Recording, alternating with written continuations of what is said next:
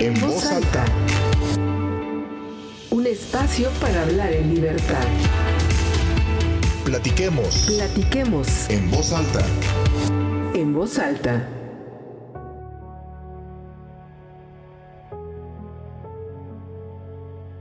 Hola amigos, bienvenidos a nuestro podcast semanal en voz alta. Soy Luz María Sánchez y como siempre es un gusto saludarlos desde esta ventana digital. Les envío un abrazo de todo corazón.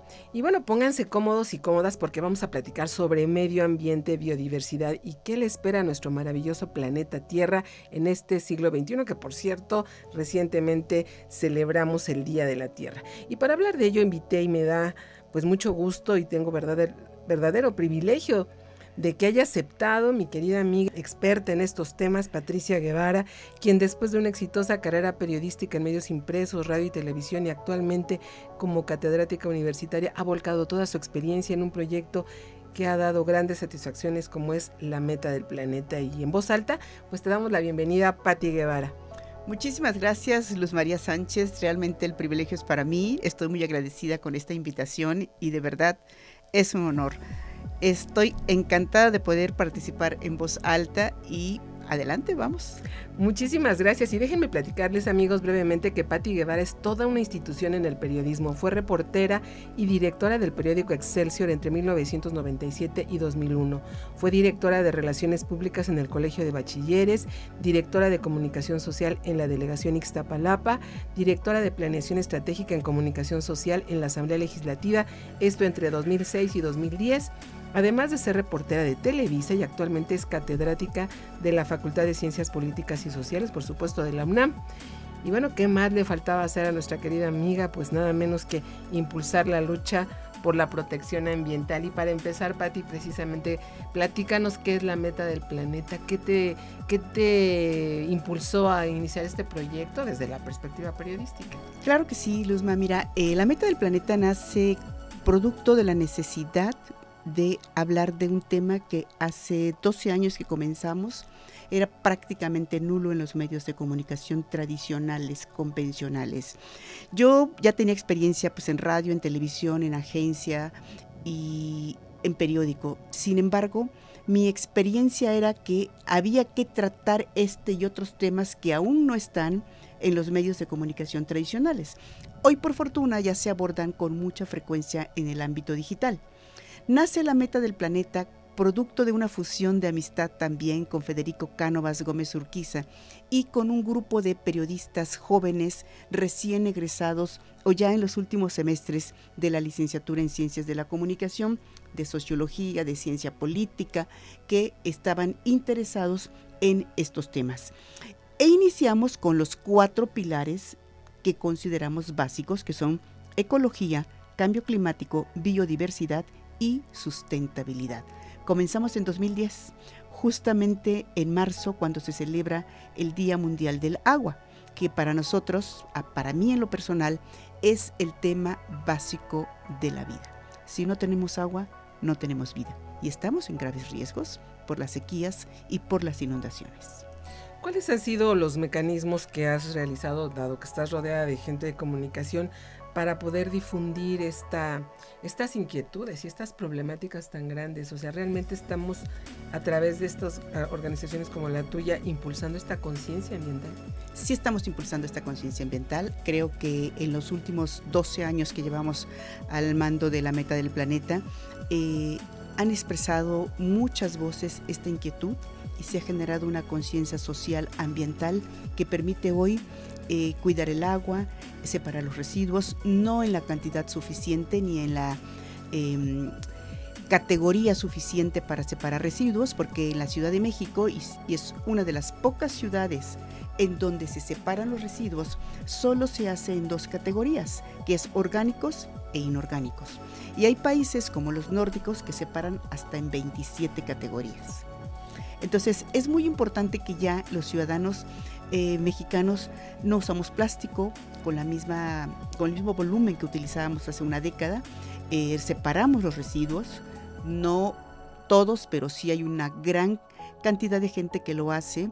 Sí cuida el agua, sí cuida la luz. y sí, hay, sí hay ya una conciencia, falta muchísimo por hacer porque estamos perdiendo mucha biodiversidad, que es el hábitat de los animales. Si no tenemos suficiente, eh, o si, si alteramos el hábitat de los animales, estamos poniendo en riesgo el propio hábitat de los seres humanos.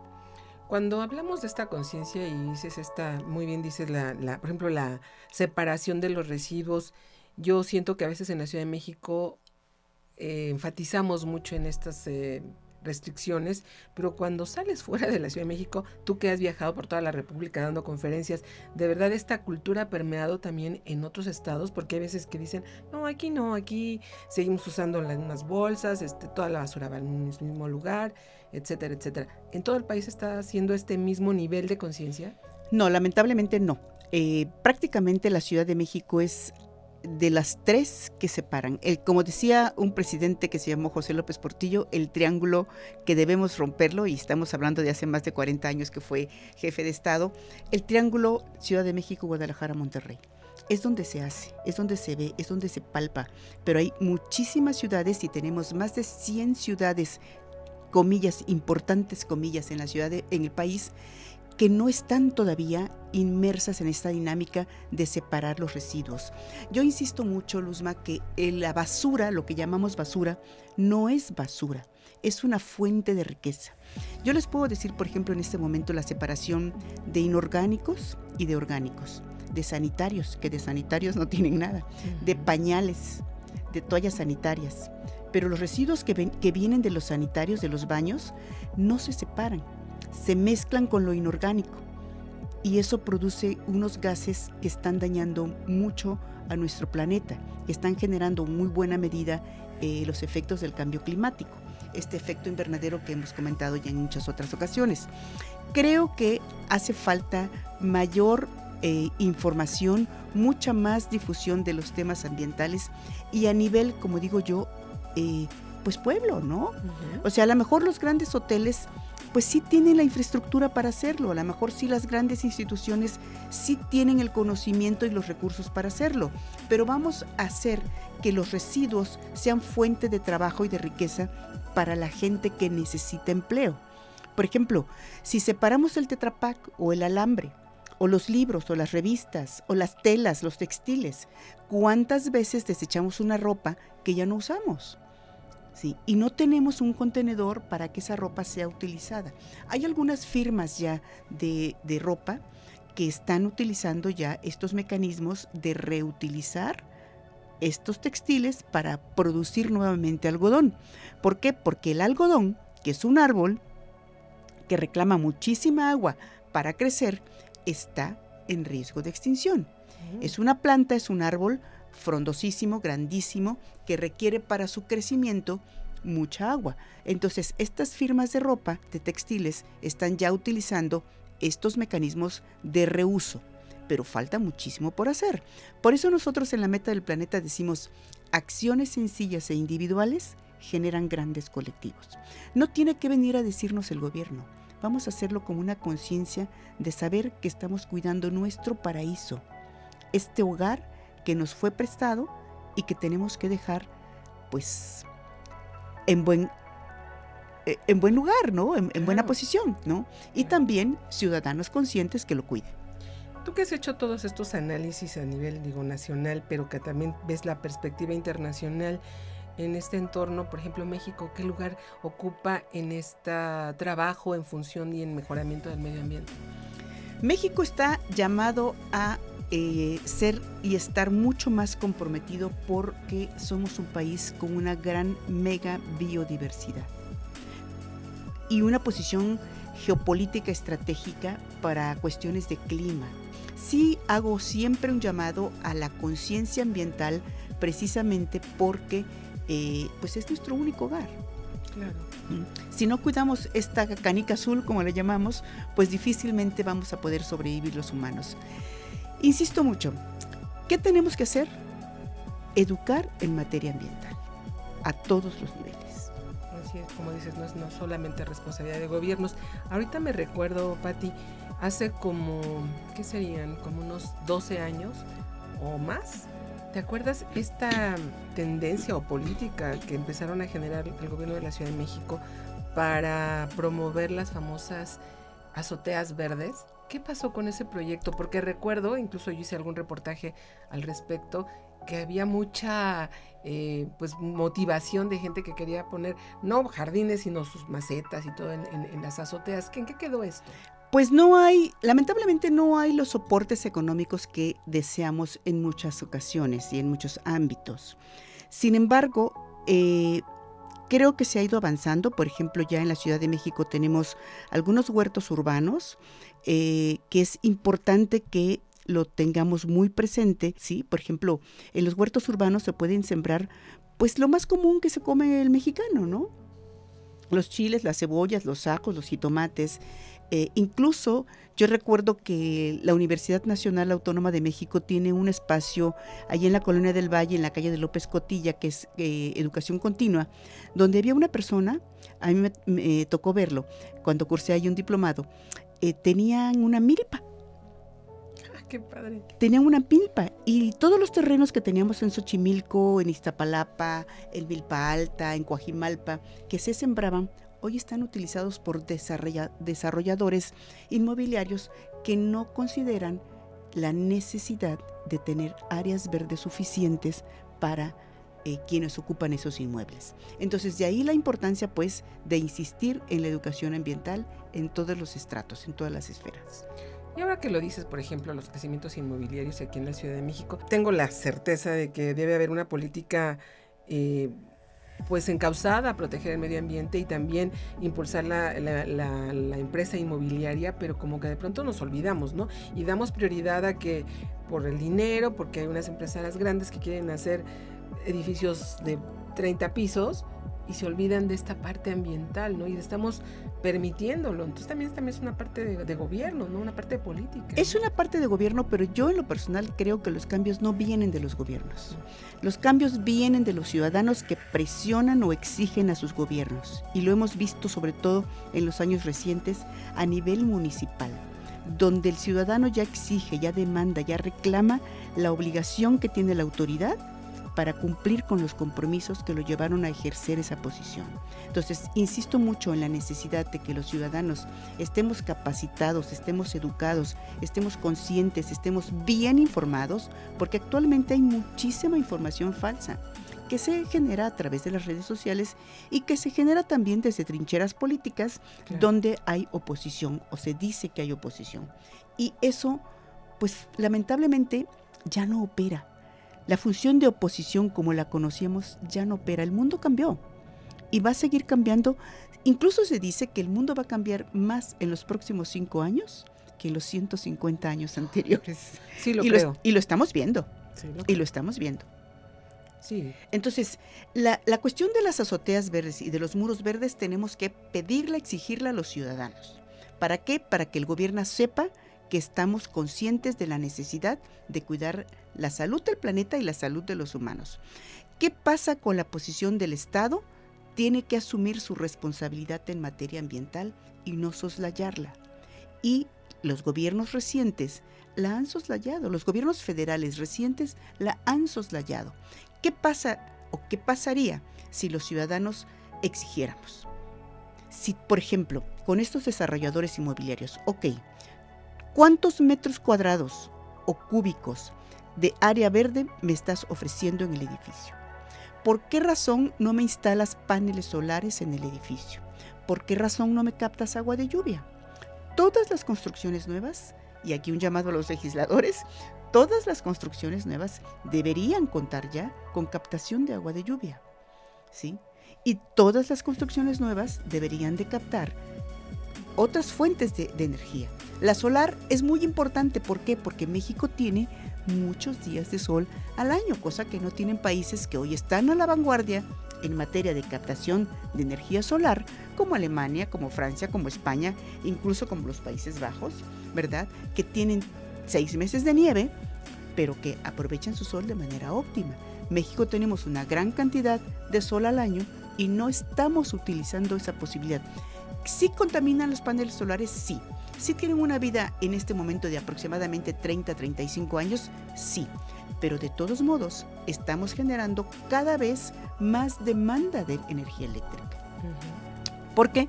Porque tenemos un crecimiento poblacional no controlado, no planeado, que exige servicios. Y entre los servicios están el agua, la separación de residuos y o el manejo eficiente de residuos y eh, la captación de agua de lluvia, los huertos urbanos. Todas estas cuestiones debemos los ciudadanos exigirlas a nuestros alcaldes.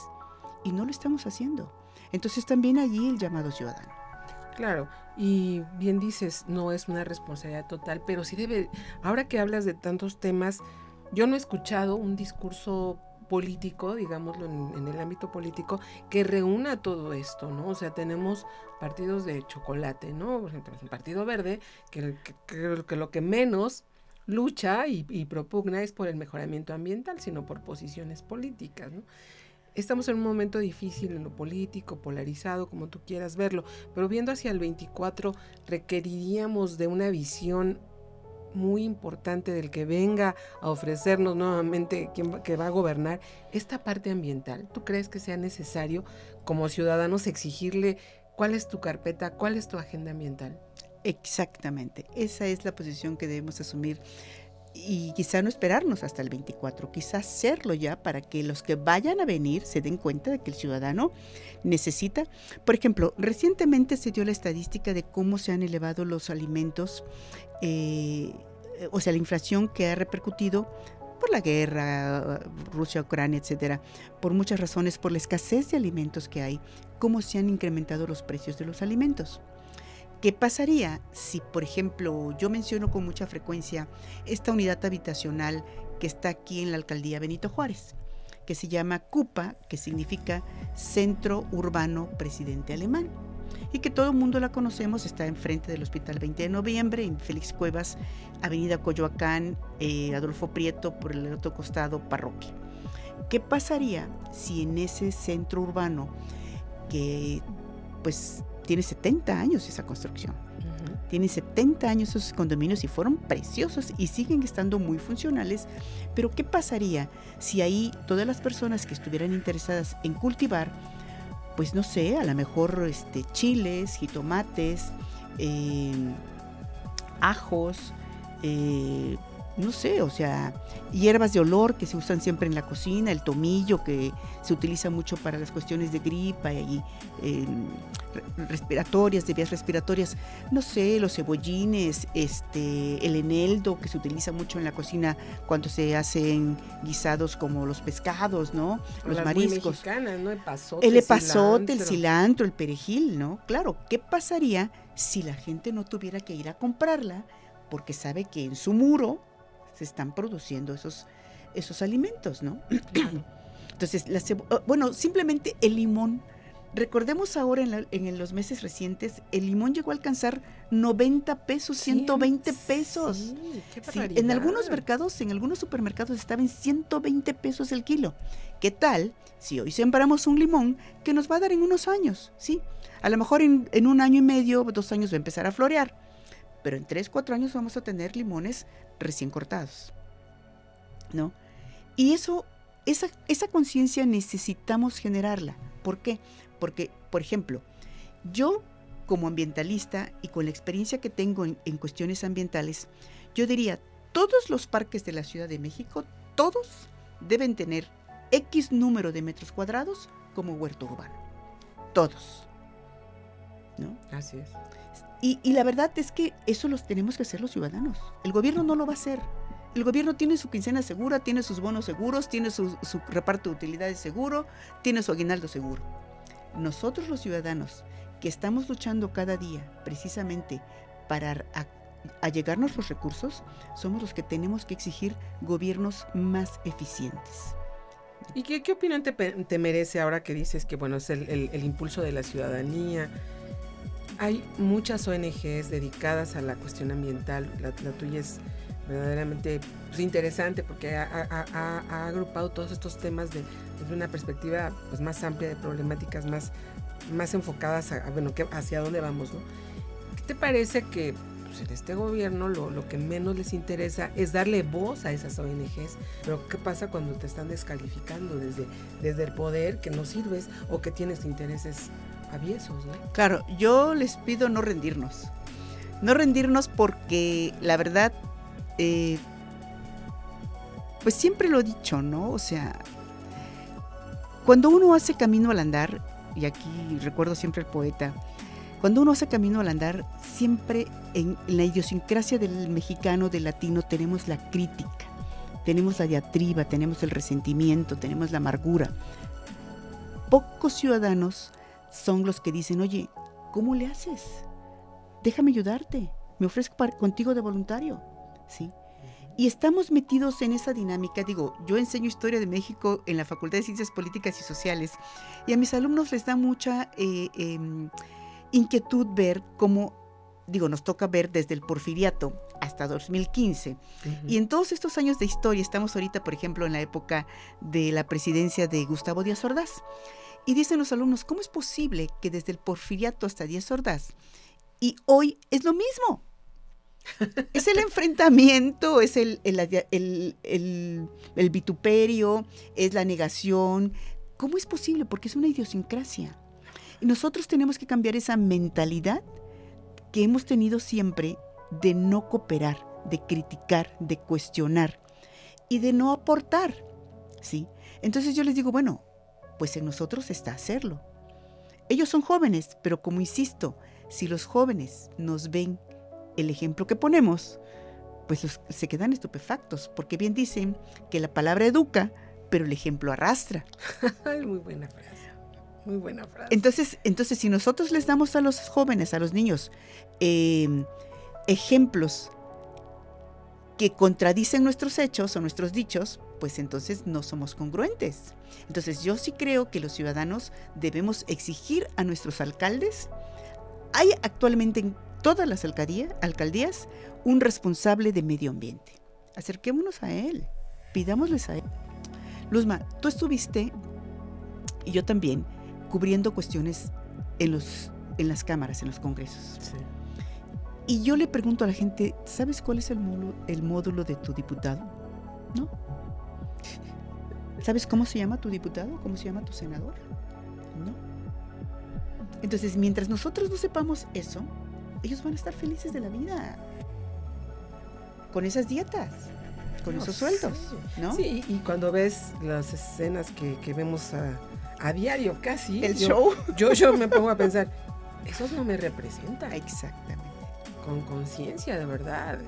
Y, y, te lo juro, no me representan porque yo no voté por esos. Pero no es el punto político, es que de verdad es una, es una cámara en donde, o congreso en donde tú debes verte reflejado. Es más, yo te diría, en la Asamblea Legislativa o ahora Congreso, local, local, yo no conozco a los legisladores, que son los que inmediatamente tendrías que tener el contacto, porque estamos en la Ciudad de México, ¿no? Como en cualquier estado, ¿no? Vas y reclamas a tu Congreso local. Aquí nos vamos con el federal, pero el local pasa felizmente, como bien dices, cobrando su dieta y ni le importa. Qué terrible. Pero quiero cerrar esta charla, Pati. Tú tienes una gran visión y muy optimista que me da mucho gusto. ¿Cómo ves el cierre de este gobierno en términos ambientales con esta problemática tan grande que trae el presidente sobre el tren Maya? Esta controversia tan fuerte entre dimes y diretes, falsedades y verdades a medias. ¿Cómo ves este cierre? Pues yo me, a mí me gustaría conocer la obra del tren Maya porque yo estoy convencida que necesitamos desarrollo y muchos países en el mundo nos han demostrado que sí se puede hacer desarrollo sin depredar el medio ambiente. Yo no sé cómo lo estén haciendo, hay muchas voces, eh, le están exigiendo al presidente escuchar esas voces y también siento que no tiene una política de comunicación la presidencia de la República en el sentido de informarnos a los ciudadanos. Siento que muchas veces la conferencia matutina nos desinforma o nos deforma. Y siento que allí es donde nosotros, sobre todo como comunicadores, tenemos que empujar esas conductas que nos lleven a exigir un rendimiento de cuentas transparente. El hecho de que el presidente esté todos los días informando o desde su, desde su perspectiva informando, no significa que los ciudadanos estemos debida informados, correctamente informados, sanamente informados y con transparencia. Eh, por fortuna nosotros ya no cubrimos la, conferencia matutina, afortunadamente. afortunadamente. Y la verdad es que los casi tres años que la cubrimos, si, si se habló más de 10 veces de temas ambientales, fue mucho. Y le escarbábamos y le buscábamos el ángulo. ¿Por qué? Porque no es un tema en la agenda, por lo menos hablada del presidente. En su plan de gobierno sí está, pero tenemos que pasar de ese escrito, de ese papel impreso que lo tiene o digital, que lo tiene también en digital, a la acción. Y no se ve que el presidente tenga esa mm, disposición de informar y de compartir. No le estamos pidiendo secretos de Estado, ¿sí? Mm. No le estamos pidiendo secretos de Estado, pero sí le pedimos que haya una política de información, una política pública de información que no la tenemos, que carecemos de ella. Y en cuanto al tren Maya, yo sí creo que se debe hacer desarrollo. No estoy tan segura de que si ese tren se debe hacer o no, porque yo no conozco los planes, no conozco la obra y no quisiera pues engancharme en una situación en que no, no tengo los datos. Ahora sí que no tengo los otros datos. Esperemos, ¿verdad? A ver qué, a ver qué se informan estos, en estas semanas, pero sí hay que hacer eh, insistentemente como ciudadanos, como medios de comunicación, exigir rendición de cuentas en materia ambiental, ¿no? Creo que es importante. y en todas, y en todas las, las, ahora sí que todas las asignaturas, es como cuando uno va a la universidad o a cualquier ciclo escolar, todas las asignaturas las debe cumplir y las debe cubrir digamos, de manera positiva para poder eh, avanzar en grado, ¿no? Entonces, el presidente también está expuesto a, la necesidad de ser un agente, un vehículo de información a sus ciudadanos. Claro, nos dejas eso de tarea y también amigos, bueno, como dice Pati, no esperar a que termine, pero sí pensar en que en los próximos que vengan hay que exigirles si queremos este país, este planeta, nuestra naturaleza, exigirle una agenda ambiental muy precisa, en donde sí podamos participar, porque no todo lo va a hacer de manera vertical desde arriba, ¿no? Claro, claro. Si me permites, claro. Estamos cumpliendo en este, Luzma, en este año, 12 eh, años de haber iniciado la meta del planeta y les voy a compartir aquí algunos números. Hemos realizado 750 entrevistas, 1.380 reportajes, 1171 cápsulas, ¿sabías qué? Y más de 370 secciones manos a la obra. En nuestros equipos, o desde que iniciamos, hemos participado más de 40 personas.